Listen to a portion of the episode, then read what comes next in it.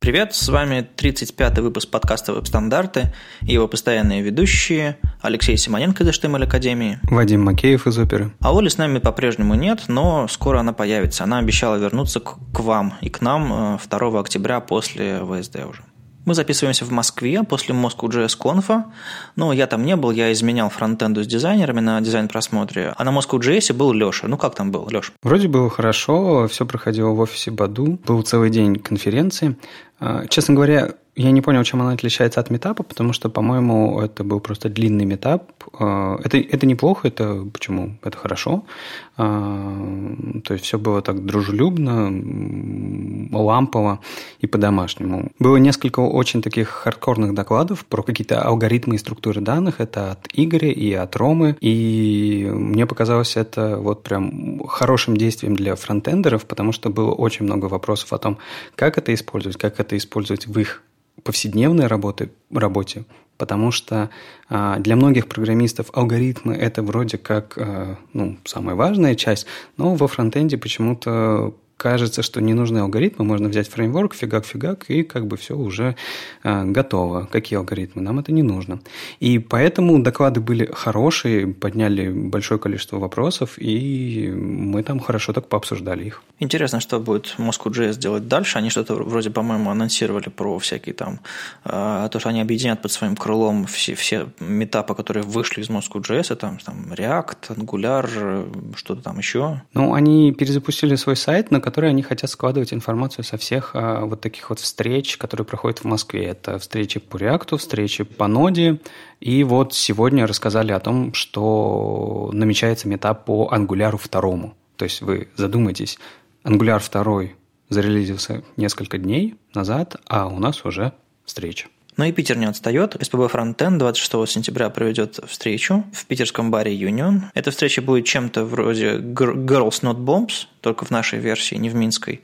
В программе будет э, три девушки, Алена Батицкая, Екатерина Булатова и Зарема Халилова.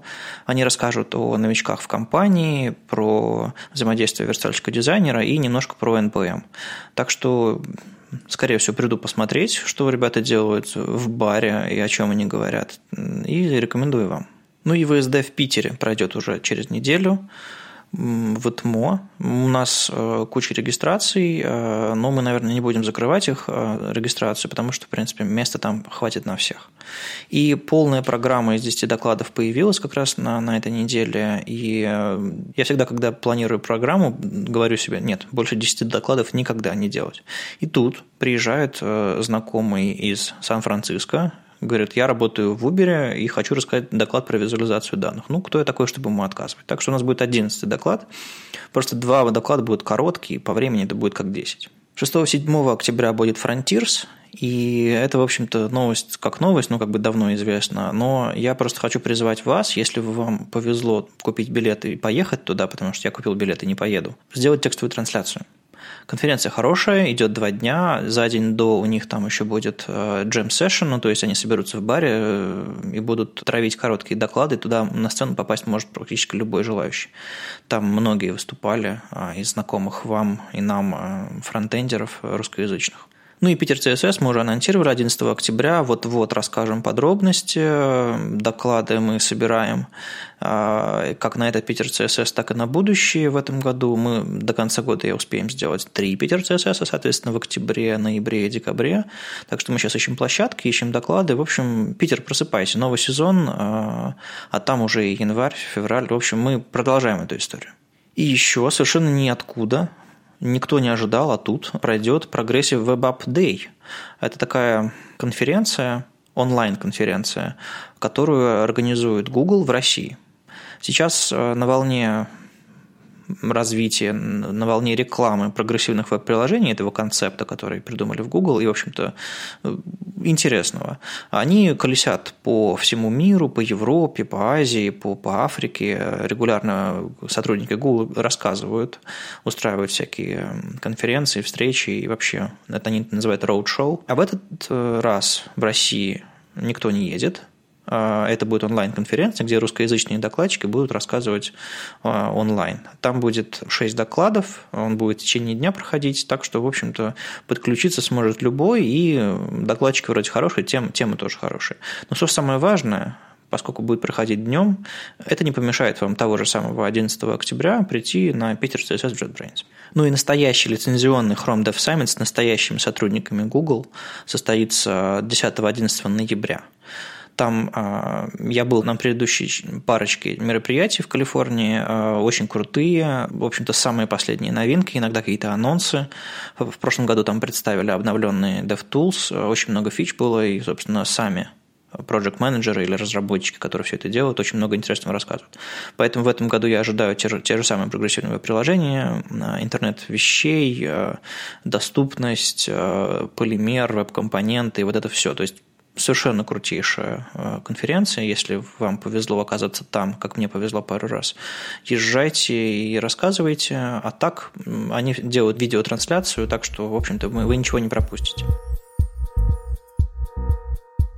На этой неделе Марат Таналин в своем блоге рассказал о новом релизе Firefox 49 и что там появилось интересного. Список у ребят очень большой, и, наверное, самые вот большие фичи, которые там вышли, которые ожидаемые сообществами, это возможность э, позицию бэкграунда смещать по X и по Y. Это, наверное, такая штука, которая э, не поддерживалась очень долго Firefox, она не, не была в спецификации, поэтому они не хотели ее поддерживать почему-то. И сейчас вроде как договорились о спецификации, поэтому они спокойно взяли и поддержали эту важную такую вещь. У свойства background repeat появились значения space и round, это точно так же, как в Safari 10. То есть, э, если я не ошибаюсь, поддержка теперь э, такая хорошая, поэтому можно использовать. Из интересного еще в HTML наконец-то заработал Firefox Element Details – вместе с Summary, который позволяет такой небольшой интерактивный элемент добавлять на странице.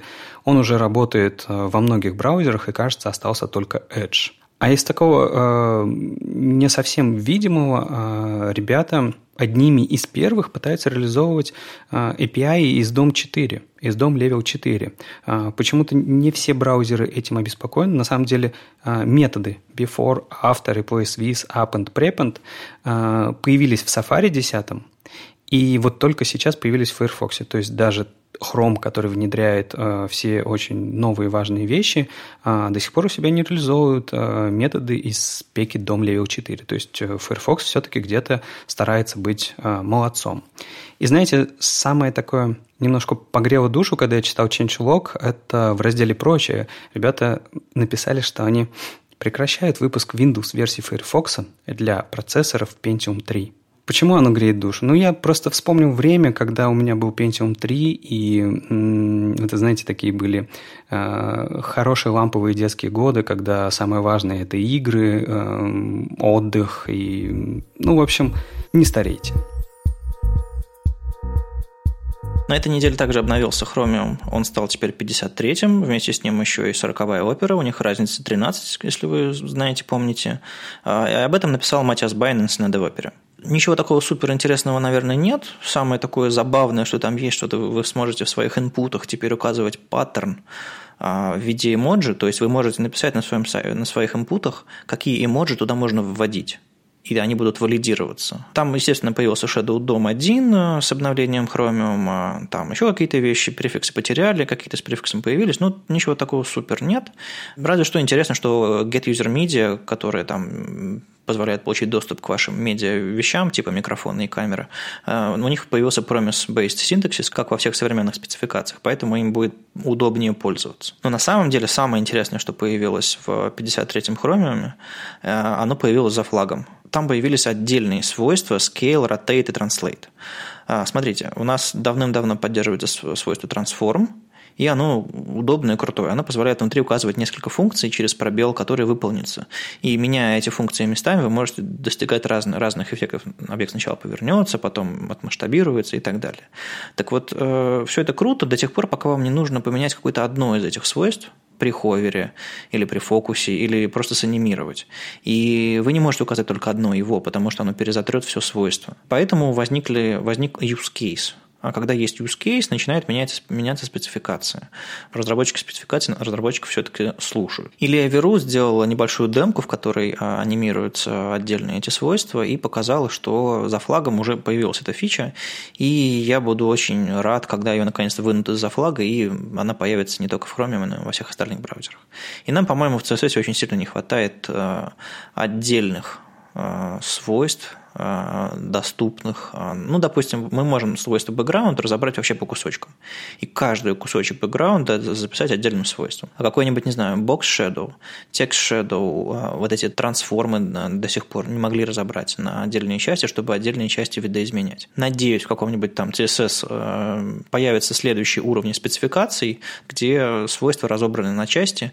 Это, конечно, увеличит их количество в разы, но зато у нас будет более гибкое. Придется очень много с именами, конечно, подумать, но будет гораздо удобнее. Мне кажется, это не так страшно, потому что э, значение свойств тебе все равно приходится помнить. И те же самые scale, rotate, translate, ты просто помнишь их в значениях свойств, а не в названиях свойств. Поэтому, в принципе, мы не увеличиваем количество информации, которую нужно запоминать. Вот эти вот штуки scale, rotate, translate, это на самом деле очень хорошая вещь, очень хорошая вещь именно для разработчиков повернутая, которую добавляют в спецификацию. И когда трансформы я первый раз увидел, мне сразу было странно, что почему оно все в одном свойстве, потому что это, даже э, поведение этих значений, оно сильно отличалось.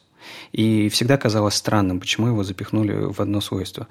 И если э, сейчас разработчики спецификаций поворачиваются наконец-то там к разработчикам и пытаются делать то, что им важно и нужно, то это круто. Я надеюсь, что самое главное, что они вынесли опыт из трансформа, и все новые спецификации будут сразу же думать о том, как не пытаться совместить все в одно свойство и делать там кучу разных значений, чтобы она там делала вообще все, что угодно.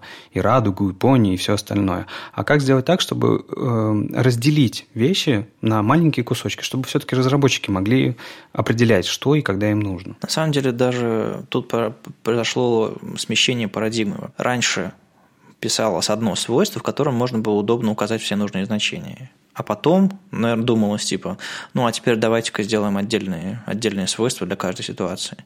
То теперь, насколько я понимаю, ребята сначала пишут конкретные свойства для конкретной ситуации, а потом придумывают группирующее свойство, чтобы его быстрее записывать. То есть, если вы сейчас, допустим, запишете какое-нибудь свойство flex в сокращенной форме, его дичайше неудобно будет читать, потому что там какие-то единички, нолики и вот это вот все. А если записать отдельно, и я думаю, большинство разработчиков flex, ну, если они там не боги и не табаткинсы, они flex пишут отдельными свойствами, там flex shrink и так далее. Поэтому да, видимо, все-таки сместилась немножко модель написания спек, и мы все новые, новые спецификации будем писать не закодированную форму сначала, а развернутую. Ведь это еще и удобно и читать, и помнить, потому что, ну, вот каждый раз, вот когда флекс, да, пример, э, что там значит каждая единица или нолик, это же нужно постоянно помнить. А когда у тебя это развернуто в понятные, в понятные свойства, ты, ну, как, как-то проще вспомнить, э, что, что это делает и зачем оно нужно. И, например, тем, с теми же самыми паддингами и марджинами. Там же проблема, что запомнить, с, с какого мы начинаем, куда мы идем там и так далее. И у всех какие-то свои собственные техники, как они это запоминают, этот круг. А с другой стороны, что мешает писать margin top, margin bottom и так далее? Да, дольше, но зато читабельнее. Я до сих пор ловлю себя на том, что я пишу бэкграунд целиком. Я, в общем-то, старой школы, старой закалки разработчик, и вот если сейчас написать целиком бэкграунд, там будет цвет, а, картинка, смещение по x, смещение по y, слэш, background size x, background size y, точнее нет, этих свойств нет, но background size, грубо говоря, через, через пробел, потом будет repeat, а потом еще, не знаю, может, я ключевое слово фикситься хочу вписать, и это будет огромная батарея, которая, скорее всего, в длину с путем картинки еще не войдет. Поэтому я сейчас стараюсь э, ловить себя на таких моментах и писать какие-то вещи раздельно. Хотя хочется, типа, знаете, такой код в Perl стиле, мол, как бы закодил, и только один я могу прочитать. Ну, избавляйтесь от этих групп, глупых привычек. А я, кажется, после Орла всегда писал repeat, а потом по X, по Y. Нам не о чем с тобой говорить. Ну, еще одни новости про Chromium, что ребята собираются внедрить по интервенции. решение как бы давным-давно было принято, ну, как сколько, год прошел, или даже, нет, года полтора, наверное, прошло с тех пор, как они приняли решение. Сначала они приняли решение ни в коем случае этого не делать, а потом они приняли решение делать это наверняка. Я не знаю, там, по-моему, несколько месяцев прошло между категорическим отрицанием и все-таки принятием. Так вот, они, наконец-то, скорее всего, по-моему, в 55-м хромиуме, а, то есть через пару версий стабильных, выпустят поинтер-ивенты. Они совместимы с реализациями в Edge, в Internet Explorer и в Firefox. То есть, вполне себе широко ему можно пользоваться. А еще есть такой pip.js, а, который реализует Pointer Events э, Polyfill, э, собственно, в Safari. А зачем это нужно делать в Safari? Потому что не то, что в следующей версии Safari свойство выглядит, или не то, что оно спрятано за флагом. Разработчики WebKit строго против. И это было одним из аргументов, почему, видимо, ребята из Chromium думали, внедрять, не внедрять, потому что Apple прям очень против сильно. А, ну, можно понять, они придумали тач-ивенты, и, собственно, одна из идей, которую предлагали ребята из Chromium, когда сомневались, развивать тач-ивенты, они даже написали примерную дорожную карту, как можно развить тач-ивенты, чтобы они стали похожими на поинтер-ивенты по идее, это выглядело хорошо, но я много критики слышал, так что да, скорее всего, с обратной совместимостью нормальной, со старыми тач-ивентами реализовать не получится. Я понимаю, что это хорошая тактика реализовывать, развивать какую-то спеку настолько, что она становится лучше, при этом сохраняя обратную совместимость со старым кодом и вообще со старыми подходами. Но, скорее всего, для более широкой поддержки большинства устройств, для более удобного API, синтаксиса и так далее, в какой-то момент можно сменить технология с одной на другой. Ну, допустим, XML HTTP request. Его сделали из него XHR2, следующую версию. А потом XHR 3 делать не стали, написали fetch, который работает по-другому, удобнее с точки зрения API и вообще, ну, просто более современная версия. Там другой синтаксис, другое название, все, все на свете. Видимо, такое же развитие будет по интервенции для вас. Это просто более удобный способ, более гибкий способ использовать э, события на различных устройствах, от мышки до, до пальцев, стилусов и чего угодно. Ну, а нам, нам все-таки разве не нужна какая-то поддержка Apple в этом смысле? Мы ведь говорим про... Ну, понятно, про все устройства ввода, но в большинстве, наверное, про Touch. Ну, то есть отсюда оно, наверное, вылилось. Apple устройств э, очень, их очень много, очень много на руках, и там повсюду используется Touch. Более того, на устройствах от Apple постоянно пользуются интернетом. И туда постоянно полифил прикручивать, ну, какая-то, ну, понятно, это выигрышная стратегия, но все равно сомнительная идея. То есть полифил хочется использовать тогда, когда мы знаем, что я его использую по нужде в течение какого-то времени, когда появятся реализации, и все, она здесь заработает. А я вот этого вот светлого будущего не вижу. Ты еще говорил, что э, ребята в Chrome там сначала категорически говорили нет, эм, а потом как-то помягчели. Может быть, Apple тоже, может быть, задумается или, ну, я не знаю, просто ведь у, у них тоже вырастает огромное количество разных э, устройств ввода. Те же самые этих Apple Pencil, карандаш, еще какие-то варианты. Например, наверняка на часах что-то нужно придумывать отдельно. У них появляется Force Touch, у них еще какие-то вещи появляются. И, наверное, им же тоже хочется как-то развивать эту спеку, потому что, э, ну, то есть events, они, не знаю, я даже не знаю, что с ними происходит сейчас. Ну, смотри, тач-ивенты, их придумали в Apple, никакой спеки не писали, просто выпустили iPhone, который умеет в браузере делать какие-то штуки, ну, типа кликов, но не клики всякие пинч-зумы и прочие дела. Это было нужно для их браузера Safari в самом начале, и было круто. Потом был предложен черновик спецификации V3C, черновик, в общем-то, в хорошем состоянии, и все нормально. Были попытки там развивать, улучшать, но ничего принципиально нового, пожалуй, не появлялось. Ну, кроме того, что внутри Apple появились новые события. То есть появились тачпады сначала с Force Touch, так называемый, когда вы давите сильнее, и у вас появляется отдельный тип события. Но там какие-то адские веб-китовые префиксы, и непонятно, что с этим делать.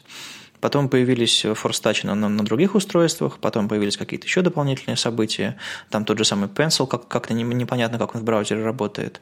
И по идее, вот это вот тот момент, когда Apple заинтересоваться бы в поинтер-ивентах. И, наверное, это является единственной для нас надеждой, потому что, естественно, им нравится на собственной кухне готовить по собственным правилам. Но, может быть, все-таки тач-ивентам в нынешнем состоянии не хватит мощности, гибкости, которые предоставляют поинтер-ивенты. А, я бы на самом деле внимательно послушал аргументы э, от ребят э, из Apple. Надо почитать какие-нибудь там рассылочки и посмотреть вообще, к чему они клонят, почему им это дело не нравится. Ну, видимо, потому что там совсем принципиально другая API. Но так, не знаю. Тут либо, либо мы поможем э, интернету начать его использовать рассказывая, пробуя самостоятельно, по интервенты. Потому что я очень мало, честно говоря, людей знаю, которые всерьез пользуются. Ну, я знаю там увлеченных людей тач-интерфейсами, которые этим занимаются, регулярно какие-то демки делают, еще что-то такое. Но в целом массового использования нет. И, может быть, вот мы на своем примере сможем продемонстрировать Apple, что как бы технология ок, ей можно пользоваться, и давайте вы тоже. Не знаю, последние тенденции, которые наблюдаются со стороны Apple, пожалуй, они они хорошие ребята, просто Просто у них иногда какие-то принципиальные вопросы, им нужно помочь их. Не знаю, начать их на каждом углу называть э, новым шестым ИЕ. Может быть, тогда не обидеться настолько, что внедрят по интервенты снова. С поинтерами-ивентами ты правильно говоришь, что их э, как-то не видно. То есть не видно какой-то движухи, что э, эта штука важная, смотрите сюда, смотрите сюда, давайте скорее использовать. Вот как э, посмотри на сервис-воркеры. Отовсюду, отовсюду говорят, что они очень важны, и их нужно использовать прямо сейчас. Даже если они не поддерживаются в вашем браузере, неважно, используйте их. Вот. А с поинтер-эвентами так не происходит.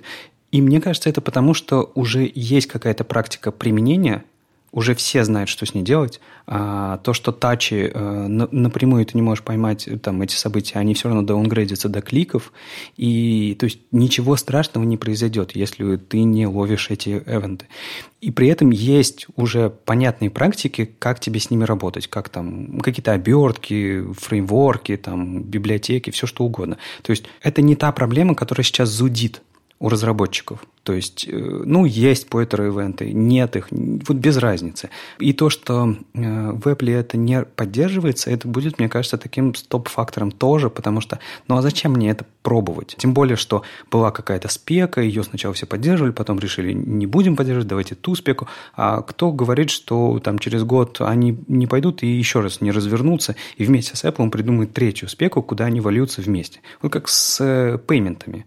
Ведь Google и Apple а, пошли разными путями, но при этом делая одну и ту же штуку.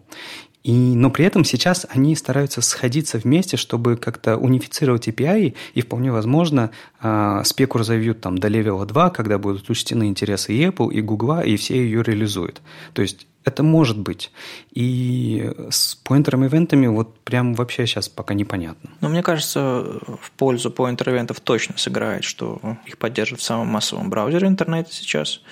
А, ну и, собственно, движке популярном, то есть это ведь, это ведь не только Google, не только Chrome, это там Яндекс, Opera, Samsung и вот вообще кто угодно, кто использует движок Chrome. Поэтому это будет мощным вбросом в интернет, мол, а теперь можно использовать события удобнее. Я думаю, что команда Chrome Деврела тоже подключится, рассказывая о том, как это классно. И, может быть, я вам доклад про, прочитаю про Pointer Event, почему это хорошо и почему стоит использовать полифил, если, если вы хотите использовать удобный гибкий API. Посмотрим. У меня сейчас самая любимая тема – это интернет вещей и Bluetooth. До этого у меня самая любимая интересная тема был, были гриды. Я про ним, по ним доклад рассказывал. И я, в общем-то, не собираюсь бросать, скорее всего, я буду делать что-то дальше по гридам. Так вот, Рэйчел Эндрю на этой неделе выпустила демку по гридам. Она, в общем-то, вместе с Джен Симмонс э, миссис Grid Layout, э, и, в общем довольно интересно следить за их демками, за их э, активностями в этом смысле. И обычно они что делают? Какую-то делают классную раскладку, картинки, какой-нибудь мандриан на Grid Layout, еще что-то такое, ну, что-то журнальное такое и крутое, демонстрирующее невероятную мощь на уровне раскладок. И это все действительно классно. Если у нас есть сложный макет, мы можем на гридах его сверстать легко, красиво, гибко и перемешивать элементы, тасовать и вообще жонглировать. А Рэйчел опубликовала демку простую. Она взяла и сверстала форму на грядах, по идее, ну как бы нафига, из пушки по воробьям. Но получается, что получ... Э, сверстать это все можно довольно гибко, интересно, и Она продемонстрировала не просто, как гриды использовать, а, после, а без гридов получается мясной фарш на стене, а получается довольно-таки хорошо даунгрейдить это все до, до Flexbox, а если даже Flexbox нет, то, то и блочки вполне себе нормально стоят, и мы на, на куче сайтов видим такие же простые формы, как это будет без гридов и без флекса. То есть грид layout встречает реальную жизнь. Так, собственно, называется пост, в котором она рассказывает, как гриды можно забавно использовать. Ну и помянутая Джен Симмонс а, рассказала а, о том, что Grid Layout скоро станет кандидатом в рекомендации. Она вместе с Лией Веру была где-то поблизости от заседания рабочей группы CSS, даже не просто поблизости, она, по-моему, презентовала свою а, идею о том, как регионы, CSS-регионы вернуть в браузеры и как это все сделать. Э, дадим ссылочку на ее слайды этой презентации в заметках выпуску. Так что довольно интересно. Но кроме прочего, да, кандидат в рекомендацию для Grid Layout, да, это важный этап, и, э, в общем-то, скоро это будет, то есть не прямо сейчас, пока это все еще рабочий черновик. Сразу после этого Мануэль Рега, который помогает реализовывать Grid Layout в движках там, WebKit, э, WebKit Family, ну, то есть WebKit Chromium, написал, что на самом деле там еще есть проблемка, связанная с резиновыми процентными гаттерами в, в, в сетках. Они по-разному реализованы в Firefox и в Chromium, и, соответственно, эту проблему нужно решить но это минимальная проблема. Раньше, раньше проблемы были серьезнее, и э, спека Grid Layout выглядела грустновато в этом смысле. Так что мы сейчас дождемся решения последней проблемы. Там, на самом деле, нужно просто выбрать какой-то вариант, договориться между браузерами и как бы забыть уже. И кандидат в рекомендации даст нам надежду, что фича вылезет из флагов. Я уже не очень оптимистично смотрю на 16 год, но, в общем, давайте, давайте вместе, вместе просто сильно надеяться. Знаешь, интересно то, что мы с тобой столько раз обсуждали э, появление грид-лайаутов в браузерах и так подробно рассказывали про сабгриды, ну, точнее, про проблему, что сабгриды должны быть и так далее, что такое неожиданное появление этой спеки в, в 3 в качестве э, кандидата в рекомендации э, немножко ну вот у меня несколько знакомых подошли и спросили, ну не подошли, а виртуально подошли, и спросили, так а что же с апгридами? Они в итоге в спецификации или нет? Потому что вот этот момент, он как-то ушел. А, да, сабгриды в спецификации. Все договорились, приняли и реализовали. То есть все нормально, спецификация будет вместе с сабгридами. Наверное, такой важный момент, потому что все понимали, что без них совсем никуда. Но видишь, мы так с тобой эту проблему часто обсуждали, что у людей уже прям вопрос в голове сразу же. Сабгриды где же, где же они? Вот. А я, знаешь, э, хотел еще остановиться на вот этой демке, которую показала Рэйчел Эндрю. Она ведь там показала, как э, форму оно может постепенно улучшать в зависимости от тех фич, которые появляются в браузерах. И я просто несколько раз э, ловлю себя на мысли насчет этого рула, который у нас есть Supports – с помощью которого мы можем определить, э, поддерживается то или иное свойство сейчас в браузере. И в зависимости от этого э, ну, оно работает, по сути, как медиавыражение также. Интересно, что она в своей э, демке показывает, что она флексбоксы определяет с помощью supports а и использует их в этом случае. Но смешно это то, что supports, у supports поддержка гораздо хуже, чем у флексбокса. Ну, то есть, э, очень сильно хуже. Вообще, Supports это, это та штука, которую, про которую я, кажется, читал до вообще появления флексбоксов. То есть, это очень давняя старая штука, но у нее до сих пор очень плохая поддержка. То есть, идея в ней отличная, сам, ну, вот прям нужная, нужная в CSS, правило. Но с поддержкой у него постоянно проблемы. Кажется, что сейчас оно более-менее поддерживается современными браузерами, если я не ошибаюсь. Но э, вот только сейчас, хотя про него мы говорим очень давно. Я просто обратил внимание, я несколько раз видел такие вещи, и я обратил внимание, что забавно, что она определяет, определяет флексбоксы свойством, которые, у которой поддержка гораздо хуже. Ну, на самом деле, Supports поддерживается э, аж с 9 Safari, ну, то есть там пару лет назад. А так вообще везде зелено, кроме Internet Explorer и Edge. Там вообще по нулям. Соответственно, да, поддержка свойства, которое определяет поддержку, не очень хорошая. А на этой неделе показала свой инструмент, а, ну, такой простенький инструмент, URL энкодер для SVG. Она собрала страничку, куда можно вставить SVG э, и быстренько получить э, закодированный SVG, чтобы вставить себе, ну, там, я не знаю, в изображение, в, в свойство какое-нибудь CSS, ну, куда вы захотите. А для этой штуки, конечно же, есть куча инструментов. Вы скажете, нафига оно, если пост CSS, там CSS, еще что-нибудь там. Ну, в общем, назовите свой любимый плагин в данном случае. Для гранта, для гаупа, для всего чего угодно. Но мне кажется, этот инструмент удобен как раз-таки для быстрой какой-то работы. То есть вам нужно проверить, про, протестировать что-то, э, быстренько собрать демонстрацию. Вы же не будете поднимать вот это вот все э, окружение страшное, там, я не знаю, package.json, NPM, нода, ну вот как как Вадим любит постоянно рассказывать, что нужно сделать, чтобы запустить статический сайт. И в этом смысле, мне кажется, такой онлайн-инструмент – это прямо must-have, и большое спасибо Юле, потому что я думаю, ну, я точно буду пользоваться им. Поясню немножко. А, этот инструмент позволяет кодировать а, инлайновое SVG а, не просто в B64, потому что как бы Base64 увеличивает размер файла и э, делает его нередактируемым на самом деле, потому что вы, ну, если вы можете читать Base64, ну, с вами что-то не так, скорее всего. А оно экранирует те символы, которые вставлять нельзя, и в итоге SVG можно читать и можно редактировать. И если у вас какой-нибудь препроцессор, туда еще можно какие-то переменные вставлять, довольно забавно. Действительно, окружение поднимать сложновато. Но чуть спустя Юля написала еще одну статью про инлайновый стиль в background image. И э, там она, собственно, взяла этот э, закодированный SVG, вставила как свойство, в, допустим, в background, а там внутри этого закодированного SVG использовала стили. И у нас получилось, что мы стили можем использовать внутри стилей, внутри SVG.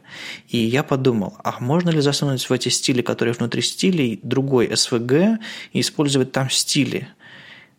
И так далее. И вот на этом месте я немножко сломался, потому что ну, об этом нужно просто попробовать. Нелицензионное шоу про, про прогрессивное приложение в онлайне с силами Google DevRel э, приедет в Россию 11 октября. А кроме этого оживился еще и блог Google на Хабре и стал публиковать не только про Android, но еще и про, про веб. Они опубликовали, по-моему, на прошлой неделе перевод статьи, э, как Air Berlin реализовали прогрессивное приложение, довольно-таки интересное, с картинками, с фрагментами кода, хороший перевод. А на этой неделе опубликовали секрет, э, первую часть статьи «Секреты прогрессивных веб-приложений». Они немножко боятся называть PWA э, словом прогрессивное веб-приложение, вообще немножко языка боятся. Но в целом переводы хорошие, так что могу рекомендовать. Я надеюсь, Google продолжит в России говорить про веб-технологии. Подкаст веб-стандарты знаменит тем, что мы, мы страстно любим Bootstrap и jQuery, точнее нет. Но вот тут было интересно на неделе, Bootstrap опубликовал страницу, точнее она, видимо, просто всплыла. Она давно там была, на которой он рассказывает, как он какие баги в браузерах ему больше всего мешают, со ссылками на тикеты и так далее. И многие тикеты, знаете, торчат годами, и, скорее всего, они там будут торчать еще несколько лет. Хотя, может быть, вот внимание, привлеченное к этой странице, поможет их решению. А также опубликовали список возможностей, которые не хватает для развития Bootstrap как проекта. Ну, точнее, а, которые бы здорово помогли. И там довольно интересный список, ну, там порядка там, 20-30 э, проблем в браузерах и там штук 15 фич, которых которых не хватает. И довольно-таки интересный обзор, и на самом деле это довольно интересная практика. Было бы классно собирать вещи, которые мешают. Не просто чувствовать необходимость чего-то и вздыхать и реализовывать это с помощью хака, а рассказывать, мол, знаете, я вот тут классное решение придумал, но оно не работает, потому что вот эти свойства не, не комбинируются или там вот этой гибкости не хватает, поэтому приходится хаки писать. Фронтенд – это хаки, такая у нас работа. А чтобы они развивались в спецификациях, становились лучше, наверное, стоит о них рассказывать. Поэтому если вы опубликуете список багов и фич после разработки какого-то проекта, которого вам не хватало или которые вам мешали, Этому можно придать голос, об этом можно заговорить, и, возможно, что-то исправится, а не просто мы будем жить э, с хаками на хаках. Ну, если говорить про хаки, то на этой неделе у нас в WebStandard выходила новость о том, что появился оптимизатор для ваших JavaScript файлов, который ускорит ваш JavaScript код на 20-40%. То есть ваш JavaScript код будет быстрее на 20-40%. Все подумали, what the fuck? Что это, черт побери, такое? Потому что если зайти и посмотреть, что делает этот оптимизатор, Он делает, ну, знаете, вы ему кидаете ваш скрипт, в котором есть всякие разные вызовы функций, а он берет эти вызовы функций, сами функции оборачивает в скобочки перед вызовом, и все. Ну вот вообще все. Это все, что он делает. Но после этого ваш код начинает работать быстрее. И все такие, что? Типа, да ладно, как это? Как это возможно? Типа, я добавляю две скобочки, и код работает быстрее.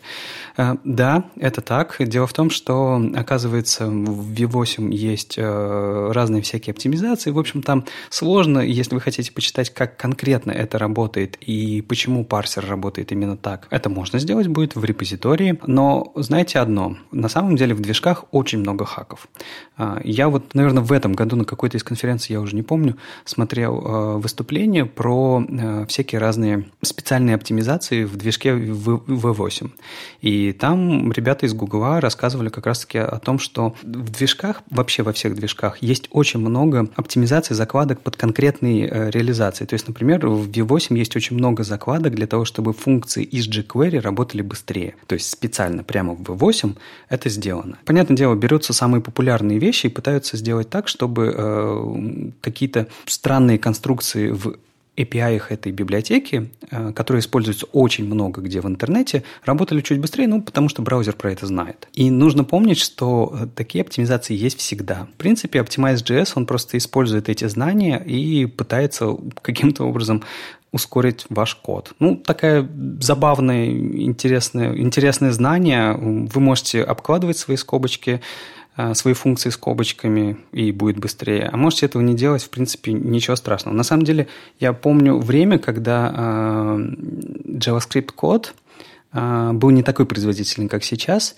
и тогда мы прям пытались писать сразу же код максимально оптимальным, чтобы он был прям быстрее. Знаете, там, например, не вычислять длину массива каждый раз, когда мы его перебираем а, например, вычислить его до перебора в цикле эм, и использовать ее потом, все время. Ну, то есть это якобы оптимизация. Конечно, сейчас вы скажете, это оптимизация совсем на спичках, то есть совсем ни о чем, но тем не менее таких штук раньше было очень много. И в последнее время вот эти вот знания, они э, потихонечку начинали пропадать, потому что э, язык стал, ну, прям очень быстрый.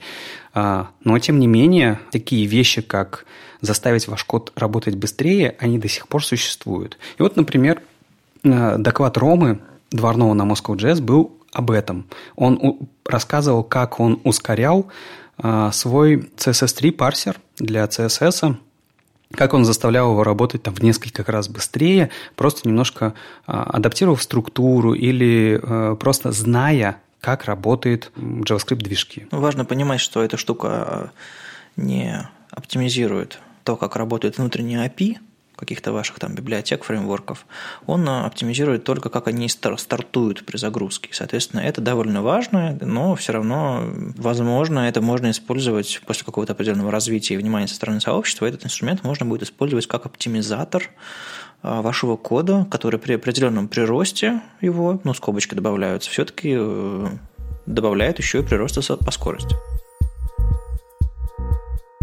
Немного про доступность. На этой неделе э, библиотечка Ali.js, то есть Accessibility.js, опубликовала очередную статью в своей документации о том, как правильно прятать элементы.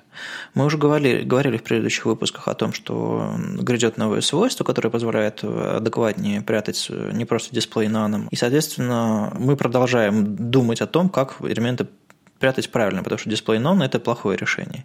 В этой статье идет хорошее объяснение, чем отличаются там visibility, display none и вообще, что такое доступность. И в частности, из интересного упоминается как класс visually hidden, такой паттерн как спрятать элемент, но не чтобы он был доступен для читалок. Как он должен выглядеть в 2016 году? Дело в том, что во всех этих э, случаях, когда используется этот Visual Hidden, допустим, в Bootstrap, там используется свойство clip, с единственным доступным значением rect, где указываются нули. То есть э, абсолютно спозиционированный элемент можно э, обрезать до нуля. Его не будет на странице визуально, но он, он типа там будет. И этого свойства нет в спецификации ни в одной. Оно вообще deprecated, э, потому что там была проблема, его реализовали в одних браузерах с запятыми, в других браузерах с пробелами, и потом в итоге еще из-за спеки выбросили. Но для обратной совместимости браузеры его поддерживают, но, в общем-то, я думаю, в какой-то момент будет логичнее использовать другие свойства. Так вот, такое свойство есть. У нас есть свойство clip path, котором можно указывать, по какой, по какой кривой будет применяться маска к вашему элементу, то есть он будет обрезаться. Но помимо конкретных кривых, там можно указывать ключевые слова.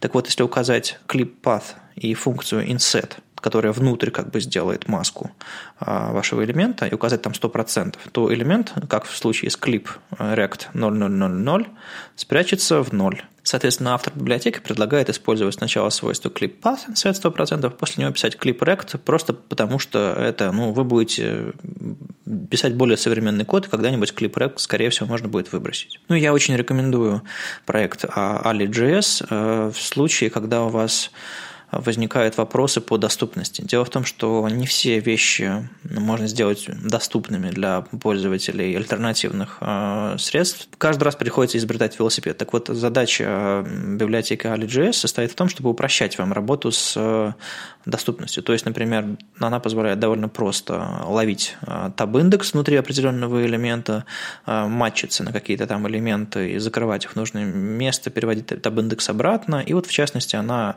в документации которая читается как отдельные статьи по доступности, на самом деле, это не просто документация конкретной библиотеки, они объясняют какие-то вот интересные нюансы. Так что рекомендую как минимум почитать все, что они там пишут, а как максимум использовать эту библиотечку, когда вы работаете с какими-то сложными интерфейсами в виде диалоговых окон, с всякими там сайт-барами и прочими штуковинами, которые, ну, скорее не сайт, а такой, знаете, rich internet application, как когда-то говорили. Первое, что я сделал, когда прочитал эту статью, это я скинул ссылку Виталику, он у нас занимается фронтендом Академии, и спросил мы так делаем? Ну, давай так же делать или как, как у нас сейчас? Он сказал, все нормально, мы так и делаем, все хорошо. Я к чему? А, скиньте эту ссылку своим ребятам, пускай посмотрят, а, так ли они делают. Может быть, они до сих пор скрывают контент дисплейноном и не знают о том, что делают что-то не так и немного от тех, кто может не знать, что делает что-то не так. А, на этой неделе была парочка статей про новичков, для новичков. Алена Батицкая продолжает свое шествие в, в умах людей, которые только начинают заниматься фронтендом, и написала интересный мастер-класс, ну, такую статью, где по шагам, разбирает, по шагам разбирает а, какую-то демку о верстке интерактивного баннера. Там баннер разделен на четыре части, он так забавно перетекает а, при наведении с одной части на другую. В общем-то, такой ну, интересный дизайн-паттерн, который наверняка пригодится на сайтах ваших заказчиков. И она разбирает его по шагам, совсем вот на базовом уровне, и довольно-таки интересное чтиво. Она написала его для блога нетологии, ну, понятное дело, она все перепубликовывает в своем медиуме, за, за что ей большое спасибо, там комментировать, читать бывает удобно, хотя фрагменты кода по-прежнему выглядят чудовищно. И другая статья от Влада Алеева из ЦССР о том, как быть начинающим и не сойти с ума. В принципе, э, там большинство советов, они э, лежат на поверхности, и не один раз о них говорили, по-разному, от разных людей. Э, но мне кажется, нужно периодически говорить об этом снова и снова, потому что, во-первых, новички появляются, а во-вторых, ну, как-то почему-то информация забывается. И вот, например, когда тебе говорят, спи больше, чтобы твоя работа была лучше, ты вроде как такой, да, да, окей, сегодня-завтра сплю больше, а через три дня сорвалось. И опять поехал, ночи кодинга и так далее. Ну, в общем, да, я бы сформулировал эту статью одним коротким словом «узбогойся», в том смысле, что не пытайся э, оседлать вообще все технологии и охватить неохватное. Я до сих пор, на самом деле, ловлю себя на том, что я, когда сталкиваюсь с какой-то интересной технологией, начинаю писать демки, я могу там не есть, не спать, не вставать из-за компьютера. Мне по-прежнему интересны очень технологии фронтенда в частности. И а когда я был помоложе и только начинал, для меня это был еще более запойный процесс. В общем-то, думайте о себе, берегите себя. А если э, посмотреть о том, что написано в этой статье? Мне понравился вот самый, наверное, правильный совет, который я бы тоже дал вам всем. Это то, что, э, ну, сейчас, понятно, все развивается, бла-бла-бла, вот это вот все, технологии приходят, уходят, ну, вы смотрели доклад. Но самое важное, это как мы реагируем на вещи. Мы реагируем вот так. Мы смотрим, как, например, какой-нибудь Вадим Макеев рассказывает, как он разбирается с Bluetooth, и думаем, да, надо тоже. Точнее, ну как думаем, он, он уже разбирается, а ты еще нет.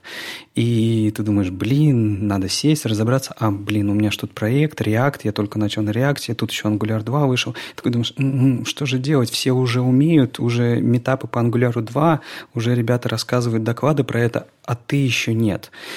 Ты все время, дорогой слушатель, смотришь на других людей и сравниваешь себя с ними. Так вот, очень важный совет, который я вынес для себя из всей этой статьи, это то, что не сравнивай себя с другими людьми, сравнивай себя с собой вчерашним. Это, по-моему, вообще шикарный совет, и к нему нужно прислушиваться и руководствоваться им постоянно. Это, по-моему, самое важное, что как раз-таки определяет твой прогресс – Неважно, кто, как и чем занимается, важно, чем занимаешься ты. Ну и со своей стороны немножко расскажу, зачем я все это делаю. Не для того, чтобы вам, дорогие верстальщики, разработчики, было грустно от того, что Вадим Макеев уже занимается Bluetooth, а я все еще, а я все еще нет. Я тут на флоутах верстаю. Нет, я рассказываю об этом для того, чтобы когда-нибудь вам придется столкнуться с технологиями, о которых я рассказываю, и вы такие, о, об этом же был доклад год назад или там полтора-два года назад. Слушайте, пойду почитаю. А, на самом деле я даже помню, о чем там речь шла. Ну все, будет проще войти. То есть, да, я копаюсь в вещах, в которых я имею возможность копаться.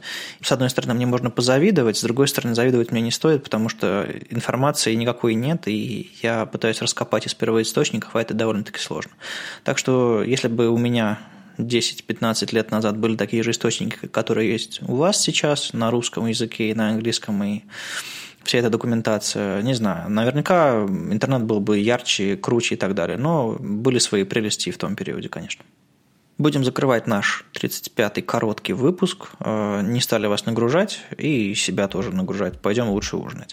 В общем, с вами был 35-й выпуск подкаста «Веб-стандарты» и его постоянные ведущие Алексей Симоненко из HTML Академии. Вадим Макеев из Оперы. И услышимся на следующей неделе. До встречи. Или увидимся на ВСД в субботу. Пока.